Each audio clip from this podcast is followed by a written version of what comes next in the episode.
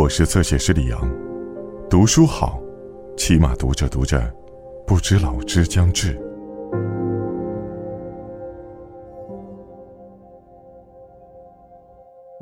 天道中的造化变移，这里简单点说，就是物极必反，事物发展到一定的阶段，就会走向另一个极端。那如何才能控制衰退？唯有抱残守缺而已。这就是张三爷回去半卷十六字阴阳风水秘术的原因。天下霸唱，鬼吹灯之巫峡关山。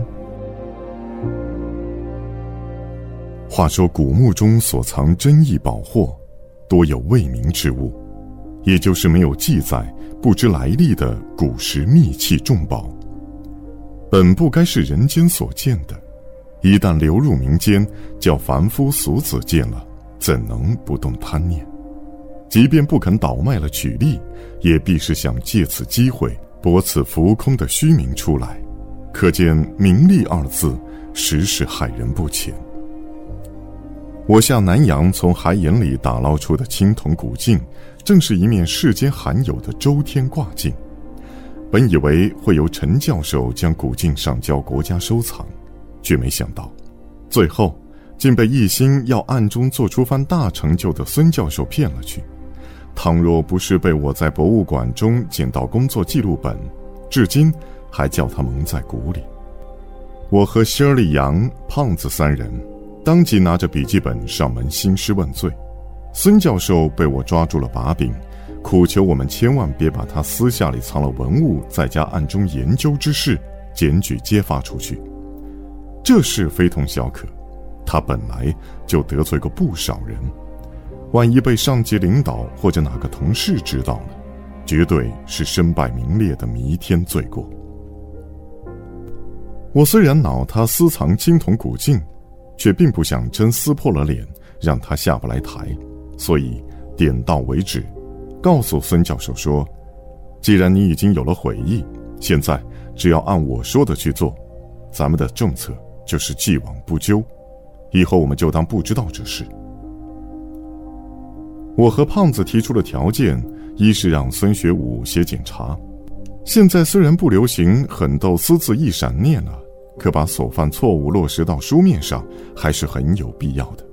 万一这老头将来不认账了，拿出按了手印、白纸黑字的检查书来，就能把他移交有关部门处理，内容完全按我的意思。我念一句，他写一句，名为检查，实为口供。随后还要将古镜、古符完璧归赵，都还给陈教授。不管怎么说，献宝的功劳也轮不到孙教授。但此事乃是后话，眼下我们得先借此物一用，得让孙教授带我们去找藏有丹顶天书的地仙村古墓。那位精通关山指迷妖术的明代地仙，虽然把自己的坟墓藏得极深，但以盗墓古法问字诀，使用海气凝聚不散的青铜挂镜，却有几分机会可以占验出地仙村的风水脉络。然后我们这伙摸金校尉便能进去倒斗，取了千年尸丹回来。至于地仙村古墓中有无野史上记载的尸丹，暂时还不能确定。但我既然知道了这个消息，为了救回多林的性命，就不能视而不见。孙教授听闻这个要求，当即连连摇头，说此事比登天还难。人油蜡烛、青铜挂镜，如今都在眼前。那只人油蜡烛正是打捞队从海眼里带回来的，不过不是真正的人油人脂提炼而成，而是使用南海黑磷胶人的油脂制成。可以长明不灭，风吹不息，凑合着完全能用。一龙一鱼的青铜挂符也有了，两枚古符可以推演出半幅卦象，但并不知道两枚古符有何玄机，解不开五眼铜符的暗示，根本没办法使用。另外，最关键的是没有时间了，古镜保存不了多久了。施尔里扬自从到了孙教授家，始终未发一言。此刻听得奇怪，不禁问道：“何出此言？为什么要说古镜没有时间了？”我也拍了拍孙教授的肩膀，警告他说：“别看您是九爷，可我们对于击鼓之道也不是棒槌。您要是信口开河，别怪我们不给九爷留面子。”孙教授说：“什么九爷不九爷的？”这话就不要提了吧，我当初受过刺激，听这话心里难受啊。而且事到如今，我还瞒你们什么？你们自己看看，这面用龟须龙火铸造的青铜古镜，保存不了几个月了。说着话，便翻过镜面让我们去看。那古镜背面的火漆都已经被拆掉了，古纹斑斓的镜背就在面前。我和肖里阳、胖子这三人先入为主。潜意识里还将此镜视为秦王照古镜，看到镜背就下意识的想要躲开，免得被此镜照透了身体，沾染上南海江人的阴晦湿气。但见到镜背却并无异状，才想起这是面青铜挂镜，与千年镇尸的秦王照古镜无关。凑过去仔细一看，才明白孙教授言下之意。原来龟须古镜最特殊之处，乃是阴火淬炼，南海海眼中的海气应运于铜质之内，万年不散，使得铜色犹如老翠。但此镜流落世间几千年，它在沉入海底前的最后一位收藏者，或者说是文物贩子，根本不懂如何妥善存放这件稀世古物，可能是担心铜镜中的海气消散，竟用火漆。封了镜背，不料是弄巧成拙，火漆与龟须青铜产生了化学反应，镜背的铜性几乎被蚀尽了。现在青铜古镜中的生气，所剩仅如游丝，铜色都已经变了，大概过不了太久，挂镜便会彻底失去铜性，沦为一件寻常的青铜器。我知孙教授不是扯谎，只是见寻找地仙古墓的设想落空，不免有些失望。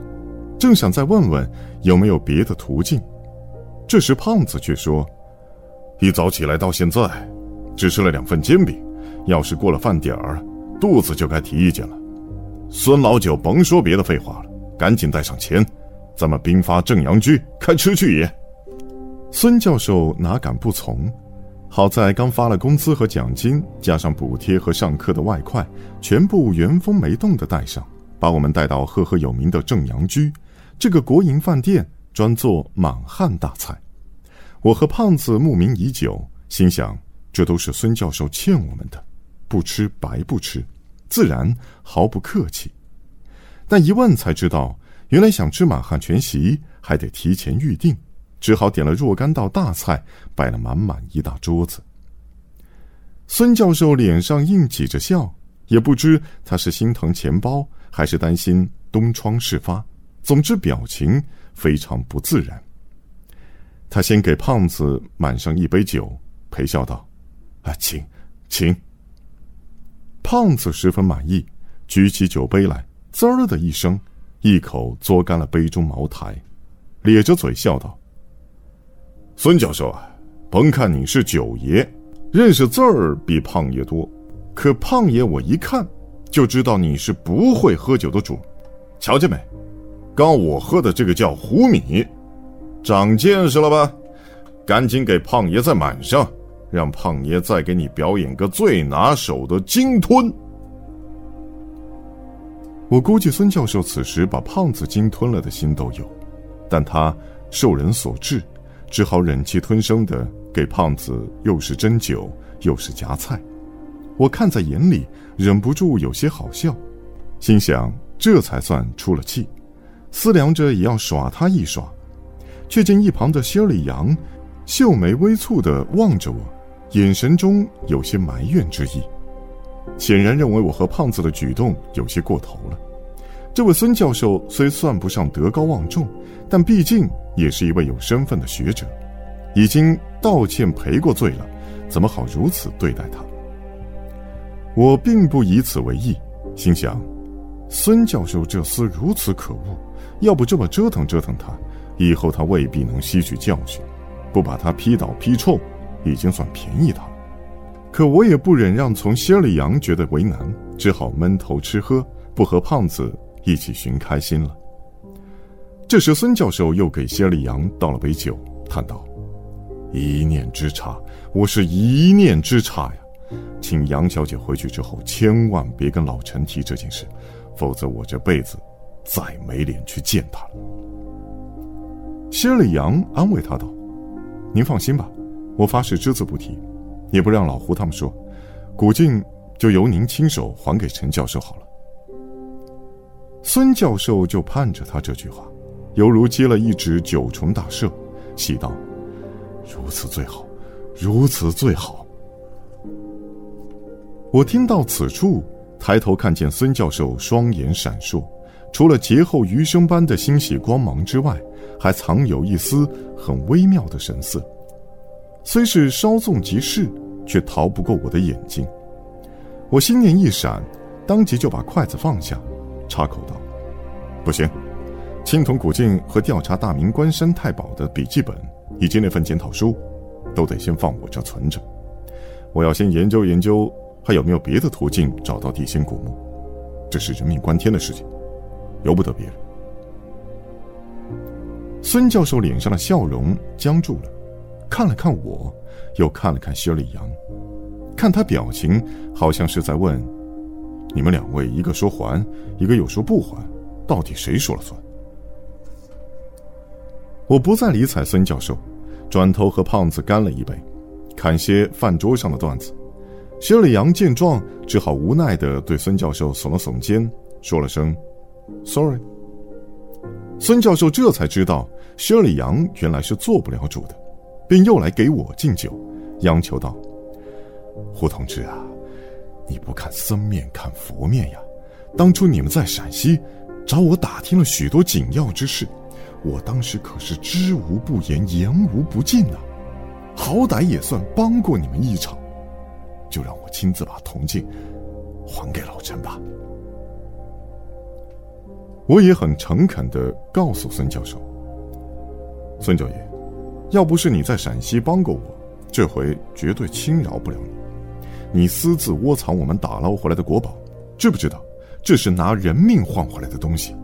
此事我可以不追究了，但我不是开玩笑，我确实计划要拿这些东西入川寻找地仙村古墓。在此之前，无论如何都不能重新交到你手里。不过你要是不放心。”也可以选择同我合作，只要你肯出力，帮我找到这座古墓博物馆，里面收藏的周天卦图，你尽管拿去研究，到时候反动学术权威的头衔，非你莫属。孙教授听罢，沉默半晌，抓起酒瓶来，咕咚咚灌了几口，不多时，酒意上头，已涨紫了脸膛。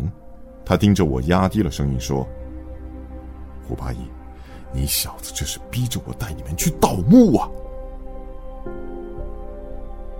我笑道：“孙九爷，您终于开窍了。不过您还看不出来吗？我们可都是老实孩子，只是想去实地考察一下地仙古墓的传说是真是假。另外，你偷着研究民间的盗墓手段，难道就没有非分之想？”孙教授苦着脸说：“地仙村。”是明代盗墓者关山太保所造，藏在深山里边。我研究民间盗墓秘术，动机和你们一样，只是想找到方法证实它的存在，可没想过要去盗墓。我心想，酒后吐真言，趁着孙教授喝多了，我得赶紧问他一个实底。就问他：关山太保，蜂王坟，地仙村。丹鼎义器、机关埋伏这些传说，都是否可信？